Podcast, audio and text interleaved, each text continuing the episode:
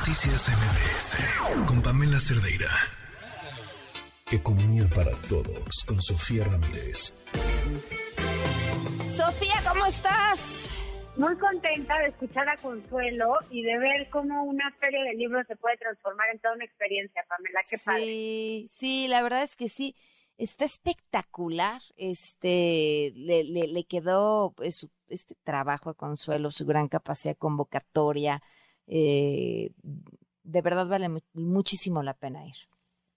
Qué bueno. Me alegra mucho no saber que estuviste por allá con Opinión 51, con, con un montón de gente que vale eh, muchísimo la pena que haya estado, participado y demás. Pero hoy vamos a hablar de economía y vamos a hablar de dos cosas, Pam. Uno, de la agenda de largo aliento para la nueva secretaria de Economía, que tiene que ver con eh, no podemos reinventar cada vez que hay un cambio de titular la rueda.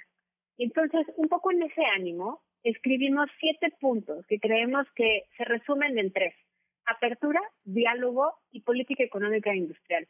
Yo sé que suena sumamente abstracto. ¿Apertura a qué? ¿Diálogo con quién? ¿Y política económica qué es eso? Si me das chance, me arranco. Sí. Y es que el nombramiento de Raquel Buenrostro, ustedes recuerdan que hasta hace unos días era la titular del SAT, es decir, era la que administraba Lolita y nos cobraba impuestos. Ahorita ya no, ahorita es la nueva titular de la Secretaría de Economía, que es una secretaría que parece, pues a los ojos de la población en general, un poco desdibujada, pero es un poco el diseño también, porque entre las atribuciones de la Secretaría de Economía está la de establecer puentes para que haya diálogo entre distintas dependencias, por ejemplo, Hacienda, Secretaría del Trabajo, pero también el sector privado, digamos, los grandes empresarios, pero sobre todo los MIPIMES, o sea, los micro, pequeños y medianos negocios, entonces podemos tener una economía que fluya, que tenga mayor cantidad de empleos formales, que haya más empresas formales, y de esa manera se va entretejiendo una política económica.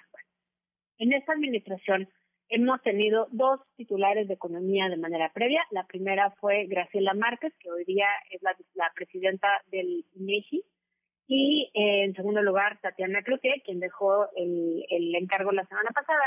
Y los siete puntos que describimos aquí, muchos de los cuales ya venían pues, trabajándose desde la gestión de Tatiana, otros han venido gestándose a lo largo de los años, como la política industrial, pero creo que vale la pena retomarlos. El primero es atender la cartera relacionada con el Tratado de Comercio entre México, Estados Unidos y Canadá, el TEMEC, en tres rubros, por supuesto. En primer lugar, la agenda estratégica, digamos, la relocalización de inversiones y la vinculación con otras regiones. En segundo lugar, la agenda en proceso.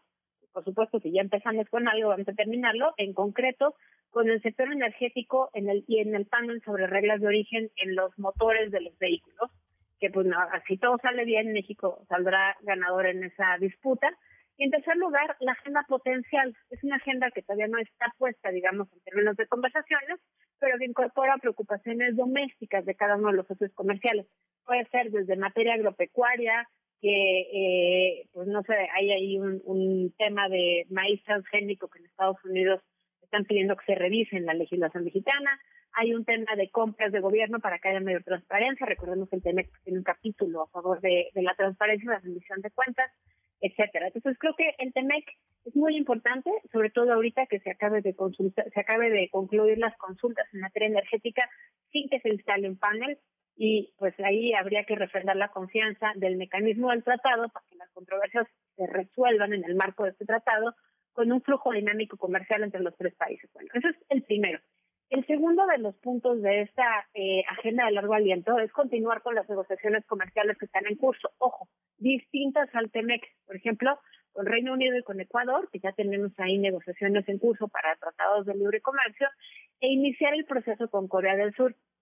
También tenemos pendiente la culminación de la firma de la modernización de un tratado con la Unión Europea. Vamos a ser anfitriones de la cumbre de líderes de la Alianza del Pacífico y bueno, pues hay una agenda de trabajo que terminar en ese rubro. Número tres, está implementada una política industrial nacional de largo aliento. Yo sé que suena repetitivo, pero esta mm. política industrial pues, se anunció hace un par de semanas, pero creo que es algo que ha venido gestándose a lo largo de los años. E insisto, no podemos reinvertir el hilo negro, necesitamos ser capaces de atraer más inversión hacia México en sectores tecnológicos, científicos, con un enfoque de sustentabilidad y tener esquemas de incentivos fiscales pues para que más empresas vengan a invertir acá, sobre todo el sur-sureste, que ha sido una agenda de este gobierno.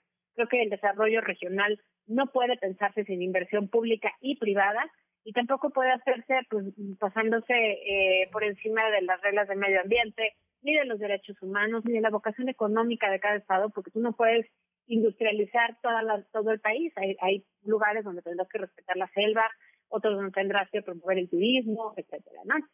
El cuarto de los puntos de esta agenda de largo aliento es participar activamente en el diseño y la vocería de políticas económicas, porque yo te decía, eso está en las atribuciones, pero lo que acaba pasando es que, por ejemplo, en el PASIC primero y en el segundo y en el tercero y en el acuerdo en el que eh, platicamos hace unos días sobre el tema de las reglas para importar eh, granos y carne de cerdo y demás, bueno, creo que ahí la Secretaría de Economía no se ha visto tan participativa, no ha tenido este rol tan activo y sí es muy importante que todo lo que tenga que ver con atender los efectos perniciosos de la inflación y las cadenas de suministro inevitablemente tienen que, incorporar a las MIPIMES, a los pequeños, micro y medianos negocios, que no se ha hecho hasta ahorita. Me voy rapidísimo para poder terminar. El quinto de los puntos es continuar el diálogo y la confianza con el sector privado y los socios comerciales, sin duda, para poder desarrollar los términos de esta política económica industrial que te decía yo en el punto anterior. El sexto, sexto es garantizar las condiciones de competencia económica, apertura comercial y protección al consumidor. Por supuesto, Profeco ha tenido un papel titular en esta administración, en las mañaneras, en el quién, quién, quién es quién de los precios los lunes, pero también fortalecer la COFESE, la COFEMER y un montón de instancias que están dentro de la estructura de la propia Secretaría de Economía, pero a veces están fuera y simplemente habría que acabar de coordinarlas. Y finalmente, promover la mejora regulatoria permanente, que eso es una labor que tiene que ver con anticorrupción, que se ha quedado mucho en el discurso del gobierno, administración tras administración, porque tú necesitas un Estado robusto, sólido, que sea capaz, capaz de regular, digamos, las fallas de mercado, pero pues que no sea demasiado tramitoso, demasiado caro resolverlo todo, porque entonces es una fuente de corrupción y pues un desincentivo a la formalidad. Con eso me quedo, Pan. Creo que ya se me acabó el tiempo. Eh, la próxima semana, no es cierto, el martes platicamos de las reuniones del, del panorama económico del mundo que se están llevando a cabo esta misma semana por parte del Fondo Monetario Internacional y del Banco Mundial. Y en este panorama económico hay mucho que nos va a permitir tener claro hasta cuándo vamos a tener inflación, por qué, cuáles son los riesgos que van a acabar impactando a México y a la región de Latinoamérica. Muy bien, Sofía. Como siempre, muchísimas gracias. Un fuerte abrazo. Hasta luego. Un abrazo. Hasta luego. Noticias MBS